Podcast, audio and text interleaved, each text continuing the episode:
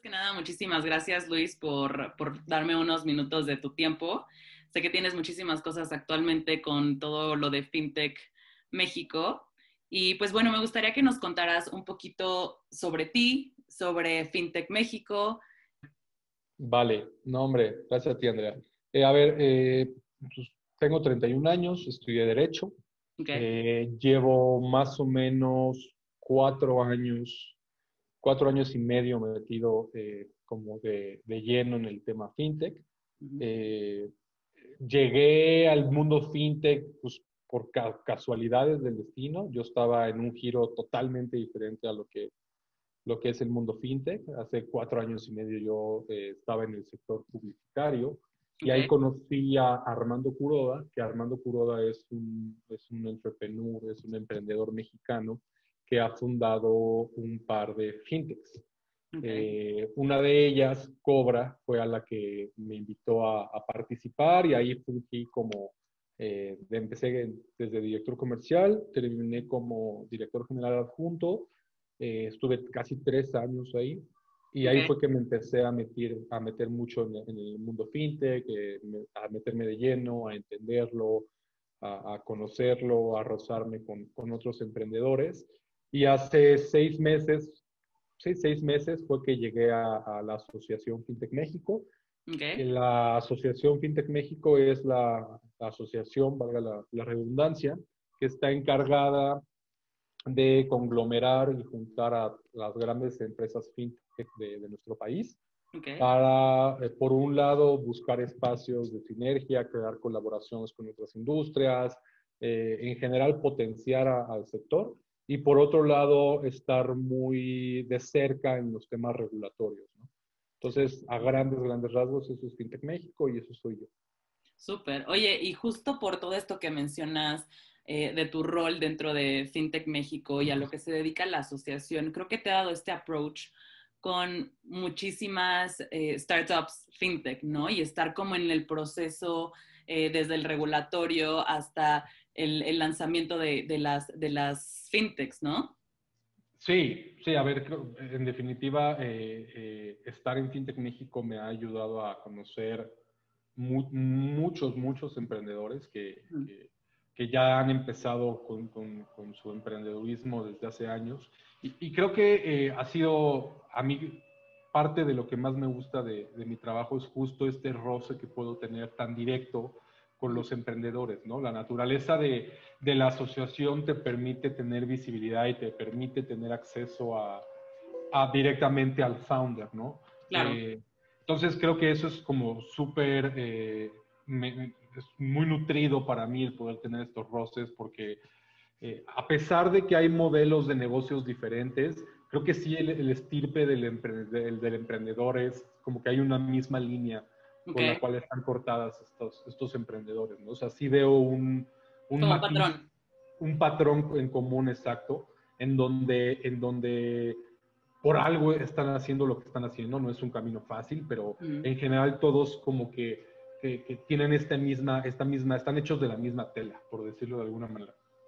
Oye, ¿y cuál dirías justo que es como esta, este diferenciador, por así decirlo, que tienen estas personas? O sea, que tú platicas con ellos y dices, lo tiene.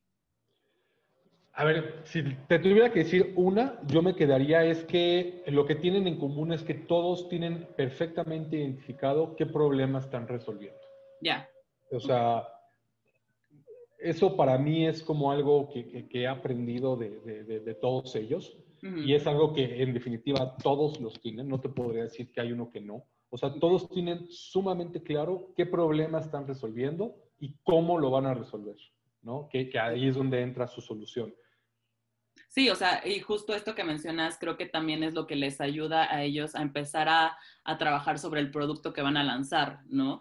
Por la, manera en la que identifican el, el, problema que están resolviendo y qué los va a diferenciar tal vez de otras fintechs, ¿no? Y que el mundo fintech es realmente enorme. O sea, hay muchísimos problemas que pueden solucionar y muchísimos productos que pueden sacar al mercado. Sí, claro. A ver, y, si lo pusiéramos como, como en pasos, yo, diría que, que, es más importante a veces enamorarte y entender el problema que enamorarte y, apreciar tu solución. ¿no? O sea, creo que es más importante enfocarse en el problema, qué problema vas a resolver para saber cómo, cómo lo vas a poder eh, solucionar. Y en general, como tú dices, a ver, el ecosistema fintech es muy amplio, ¿no? Quizás la, la, gente que nos, que nos vea eh, pues no tenga tan bien mapeado, y es entendible porque todavía no hay tanto exposure en ese sentido. Claro. No tenga también mapeado lo, lo, lo diverso que puede llegar a ser el ecosistema, pero para darte una idea, en, en, FinTech México tenemos cerca de 8, 9 o hasta 10 modelos de negocios totalmente diferentes unos de otros, ¿no? Hay empresas que se dedican solamente a la prevención del fraude a través de la tecnología para servicios financieros, hay empresas que se dedican a dar crédito a personas físicas, hay empresas que se, dan, se dedican a dar crédito a personas morales, hay empresas que solo se dedican al tema de medios de pago, de poder hacer transferencias, hay empresas que son como más globales en su solución como un neobanco, hay empresas de crowdfunding, o sea, en, general es sumamente variado, ¿no? Y, y, lo que tiene cada emprendedor es que ha entendido bien su problema, ese problema, para poder ejecutar con una buena solución. Sí, totalmente. Y creo que eso que mencionas es súper importante, ¿no? De que a veces tenemos la idea, o, más bien ahorita estamos escuchando mucho la palabra fintech, ¿no? Por todos lados estamos bombardeados como por fintech, fintech, fintech. Y tal vez si no tienes este approach o este, eh, pues sí, esta manera de conocer tal cual los diferentes servicios que puede haber, eh, es un poco complicado, ¿no? Saber qué problema te puede estar resolviendo cualquier fintech, que justo a mí es lo que me sirve. O sea, yo siempre que me meto como a LinkedIn y que veo las publicaciones de diferentes fintechs, o por ejemplo de FinTech México, ¿no? Que normalmente están poniendo eh, las nuevas empresas que están como asociados con ustedes. Y entonces te pones a investigar un poco más a profundidad, pero es por esta oportunidad que tienes de, pues, de conocer un poco más sobre el sector, ¿no?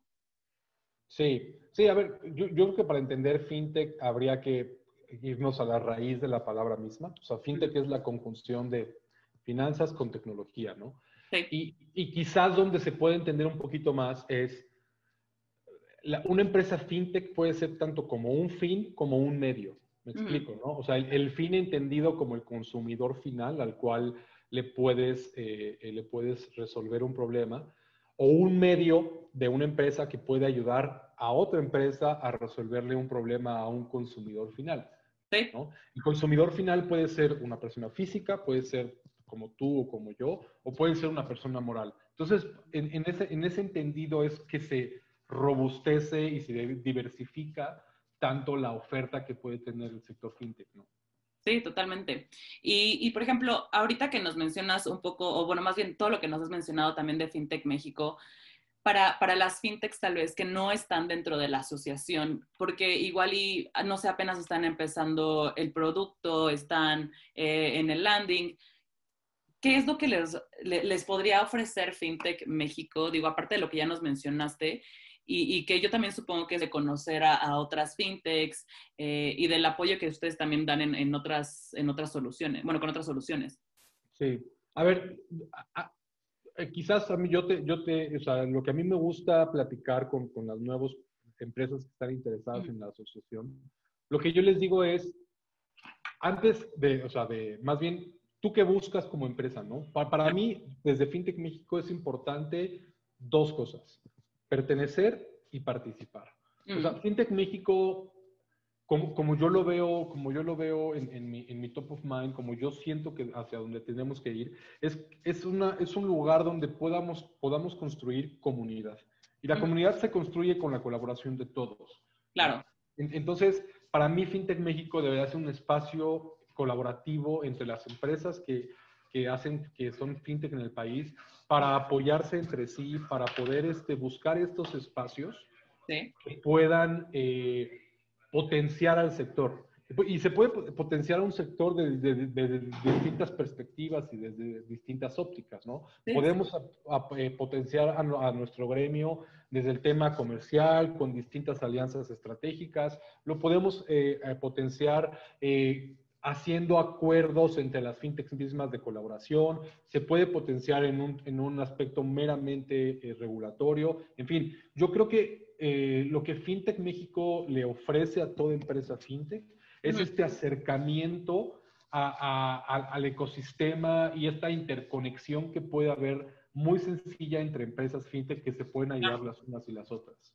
Sí, y como empezar también a familiarizarse, ¿no? O sea, tal vez si tu fintech está enfocada en X servicio, igual y, no sé, si conoces a otra fintech que te pueda ayudar con tus servicios, o sea, hacen como esta mancuerna donde es un win-win, ¿no? Porque como bien mencionabas, o sea, puede ser para persona física o puede ser para moral, entonces, chance el producto que ofrece esta fintech te puede servir a ti, fintech, ¿no? Sí, de hecho, a ver, eso es algo que, yo trato mucho, mucho de hacer. Casi siempre con, con, los nuevos miembros me, me siento con ellos y, y, vamos viendo cada uno de los, de los miembros que tenemos dentro de la asociación a, a ver qué, se, a qué, qué hacen, a qué se dedican. y, y, estoy buscando es, esas sinergias entre las, entre las... O sea, yo, yo soy... O FinTech México es un promotor mismo de las empresas, ¿no? Entonces, eh, eh, si veo que hay una empresa que hace sentido, que le puede ayudar a otra, inmediatamente los pongo en contacto. Y, y eso también facilita mucho esto. Pues a FinTech México sí, sí, definitivo te da esta este, este, este puente, esta vía autopista, freeway, como le queramos decir, rápida a, a, poder llegar, ¿no? A mí me gusta pensar que, que, quizás sin FinTech México estas colaboraciones, no digo que no existirían, pero creo que serían un poco más complicadas, ¿no? Entonces, eh, también es, uno de los pilares de la asociación es eso, ¿no? La, la, intercomunicación que pueda haber entre las empresas, ¿no? Empresas de crowdfunding que estén buscando alguna wallet para poder eh, insertar sus servicios, pues ahí los ponemos de acuerdo, los ponemos en contacto. Empresas de infraestructura, de APIs que estén buscando a otras empresas que quieran interconectarse con otros servidores, en fin, o sea, hay mucha gama y mucho, mucho, mucho lugar en donde podemos, eh, podemos interactuar. Sí, totalmente. Y creo que algo muy importante de, lo que acabas de mencionar es que sin FinTech México no es que no ocurriría esta sinergia entre estas empresas, sino que igual y se hubiera tardado mucho más tiempo, ¿no? Y creo que nos hemos dado cuenta que con esto de, de la pandemia fue un crecimiento exponencial que se está dando de, la, de fintech, ¿no? Y tal vez muchas áreas no estaban preparadas para lo que venía. Entonces, creo que, como lo mencionas, es totalmente correcto. No es que no hubiera este bridge entre las empresas, simplemente como que lo hace más, más rápido Sí, totalmente. O sea, totalmente. A ver, creo que eh, creo que creo que la pandemia, en cierto sentido, ha venido a, hacer que, que, que, en general muchas industrias, mucha gente voltea a ver esa fintech, ¿no? Eh, Hay la gran mayoría de las fintechs, tanto de la asociación como las que hoy en día no están, sí estoy totalmente convencidas que, que, están preparadas para enfrentar o estuvieron preparadas desde un principio para enfrentar el tema de la pandemia, ¿no?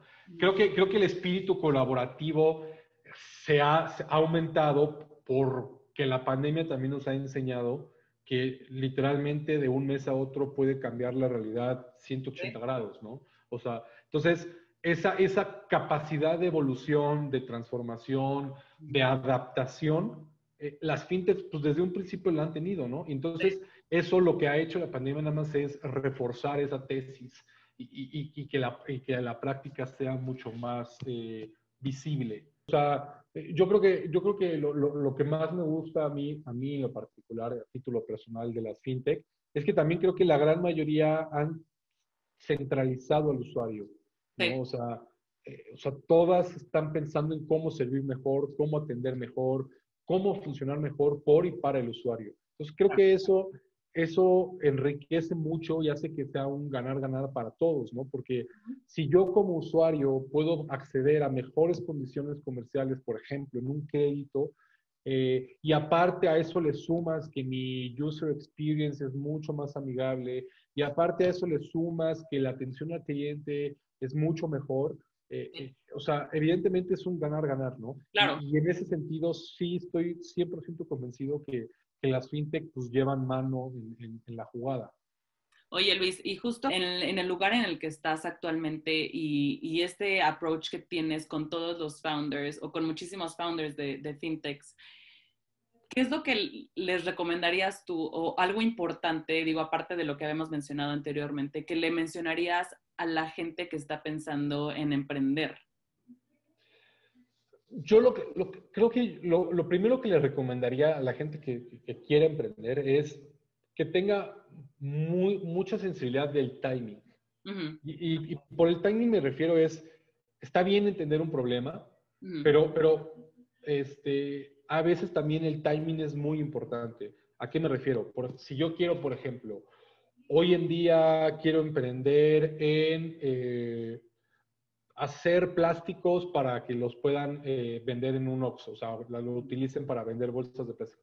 Pues evidentemente mi timing ya está fuera de, ¿no? O sea, difícilmente el contexto me va a ayudar a que, a que mi, mi, mi, mi emprendedurismo pues, pues, florezca, ¿no? Porque ya no estoy en tiempo. Si lo, por ejemplo, si lo traslapamos al, al tema fintech, eh, un, un, tema que creo que ya hay mucha competencia es el tema, por ejemplo, de las wallets. O sea, ya hay muchas wallets que, que nacieron como facilitándole al usuario que a través de un teléfono puedan habilitar una tarjeta, una cuenta virtual de digital. Eh, o sea, y, si ese es tu único diferencial, creo que también ya estás fuera de timing, ¿no? O sea, ya hay 8, 9, 10 soluciones en el mercado que llevan 2, 3, te llevan 2, 3 años de ventaja. Entonces, lo primero que yo les recomendaría, y, lo he visto, es, es, este tema del timing, ¿no? O sea, e, esa conjunción problema, realidad, eh, y en general contexto es, es, lo que muchas veces hace la diferencia. Y, lo segundo es lo primero, o sea, lo, lo, que, lo que habíamos platicado hace unos momentos, que es el tema del problema, ¿no? Que, o sea, creo que muchos, muchos buenos proyectos mueren porque no tienen tres palabras claves, ¿no? Que es el product market fit. O sea, si no hay product market fit, es difícil. Por eso creo que es más importante el problema que la solución en, sí, ¿no? Porque si hay un problema real que está resolviendo, se va a traducir a que hay un product market fit, te va a poder permitir hacer un MVP, y si haces un MVP, te va a poder empezar a formar tu idea. O sea, creo que, creo que, creo que es una serie de pasos que sí tienen que cuidar muy bien, ¿no? El por qué, para qué, en qué momento. E, eso, eso es, es, ese mapear eso es, es como lo que yo más recomendaría. Super, Luis. Pues quiero agradecerte otra vez por, tu tiempo. No sé si creas eh, o, quieras compartirnos algo más de tu experiencia de FinTech México o algo más para los entrepreneurs que están justo viendo esta, este, este canal. No, gracias a ti, Andrea. Eh, pues quizás lo, único que con, lo que con lo que yo terminaría la, eh, la entrevista o la participación es algo que también creo que es bien, bien, bien importante dentro de una, dentro de una startup o dentro de un, de un emprendedurismo, y es el tema de la cultura. Te, voy a platicar una, una breve anécdota que, que, que, tuve hace tres años. Hace tres años, justo en, en, en, mi anterior empresa, en, Cobra, eh, tuvimos la oportunidad de viajar a Sao Paulo. Eh, nos invitó Google a conocer justamente el ecosistema fintech en, en ese país, en Brasil. Y la verdad es que fue algo que a mí me, me marcó muchísimo, porque en uno de los, de los días de la, de la agenda eh, nos habían invitado a Nubank. Yo en ese, en, ese, en ese, entonces pues no conocía también Nubank, no sabía qué era, fui como entendiendo que era Nubank eh, espero que todos eh, los que nos escuchan sepan quién es Nubank. Si no, los invito a que lo conozcan. Es un unicornio brasileño, es una empresa que hoy en día vale más de 10 billones de dólares, es la número uno, el neobanco más grande de Latinoamérica, en fin, muchos, muchos muy laureados, ¿no? Sí, como que en ese momento no sabías el, el alcance que tenía es, esa, conocerlos, ¿no? O estar claro. en tu oficina, supongo. Claro, y, justo parte de, la agenda era ir a las oficinas de Nubank y era que David Vélez, uno de los fundadores de, Nubank, nos diera una plática. Y, David ese día platicó muchísimo de lo importante que es permear tu, tu, tu idea de, empresa y tu idea de cómo quieres que sea tu empresa, que, que es trasladado a la cultura que puede tener una empresa, a tus empleados, ¿no? O sea, creo que la importancia, o sea, lo que, lo que decía David de, la importancia de que este, tenga claro hacia dónde vamos, cómo vamos y cómo lo vamos a hacer, es bien importante porque se va, va a trazar como, como la, identidad de una empresa, ¿no? Si una empresa tiene identidad y tiene bien claro eso, creo que, creo que es, es, es una empresa que va a ser ganadora sí o sí, ¿no? Y, lo, más impresionante de todo es que cuando terminó David, estábamos en un, para, para ese entonces, me imagino que ya es más grande, pero el edificio de Nubank eran cinco pisos, había casi 400 empleados ahí metidos y en verdad no había una sola persona que no se sintiera que no estaba dentro de la cultura de Nubank. Entonces, yo, yo, yo, cerraría con eso, ¿no? O sea, en verdad, el, el, muchas veces el emprender, eh, siempre, siempre, siempre eh, los primeros pitch de los emprendedores se basa mucho, o la apuesta inicial de muchos inversionistas, no es tanto en la solución ni tanto en el problema, sino es en la gente. Claro. Entonces, eh, el poder, el poder hacer un equipo correcto con la gente correcta es también una de las claves que, que, yo he visto en, en, todos los, en todos los, los emprendedores, emprendedores con los que puedo estar en contacto hoy en día. Sí, totalmente, porque creo que sí es súper es, importante y a veces puede haber empresas que lo, lo pasen un poco por alto, pero al final del día es la gente la que, la que hace la empresa. ¿No? La que va a estar creyendo en, la empresa, en el producto y, que va a estar trabajando más allá de un trabajo normal donde estés, ok, tengo que cumplir con mis horarios, que realmente creen lo que está haciendo. ¿Y por qué cree? Porque pues están contentos en donde están, porque se sienten valorados, porque X o Y, o sea, se sienten realmente parte de la, de la compañía, ¿no? Y de cada uno de sus milestones, por así decirlo, que van atravesando, ¿no? Tal cual. Y, creo que, y, y cantidad de maneras de, abordar eso. Por ejemplo, hay una empresa en la asociación que, resolvió ese problema que de la manera en la que todo empleado que entra tiene una, un porcentaje proporcional de equity de la empresa. Se cumple distintos milestones, se cumple distintos eh, hitos eh, se, puede, se puede convertir parte de su patrimonio de esta empresa.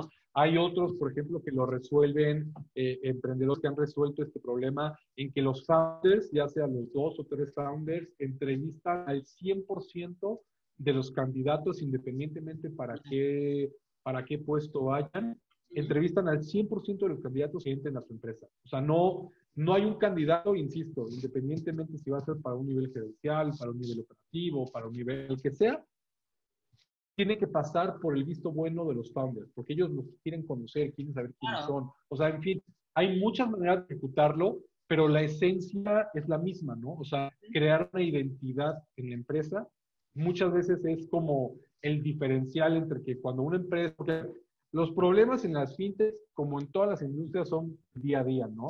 Todas las, no creo que haya fintech que no todos los días tenga algo, algo, algo retador, algún problema que, sortear desde distintos ángulos. No hay problema que sea más fuerte que un equipo que sepa cómo afrontar ese, ese esa Entonces, es como con lo, que, con lo que yo cerraría. Pues muchísimas gracias, Luis. Creo que todo esto que nos has comentado y y esta visibilidad que nos has dado desde tu punto de vista nos ha abierto totalmente el panorama, ¿no? Sobre otro approach para ver la parte de un entrepreneur y más gracias, espero que nos, nos sirva a todos los que lo estamos viendo. No, Andrea, nada, que agradecer, encantado de, estar aquí contigo y ojalá que, que, mis palabras puedan ayudar un poquito a todas las personas que están o que sienten esa inquietud de, de emprender y emprender en el mundo físico. Perfecto, pues muchísimas gracias y que tengas muy buen día. Igualmente, que estés muy bien.